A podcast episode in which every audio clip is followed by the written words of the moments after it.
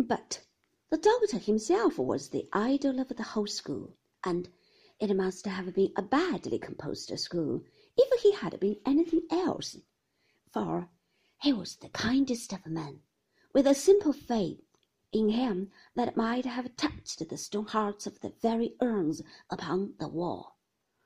As he walked up and down that part of the courtyard which was at the side of the house,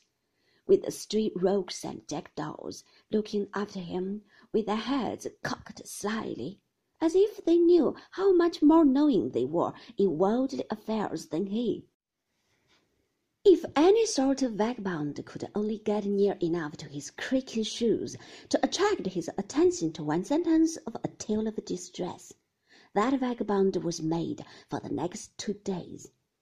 It was so notorious in the house that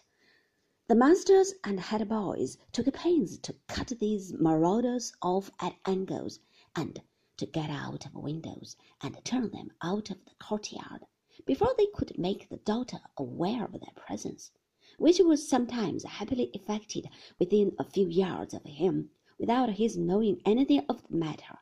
as he jogged to and fro.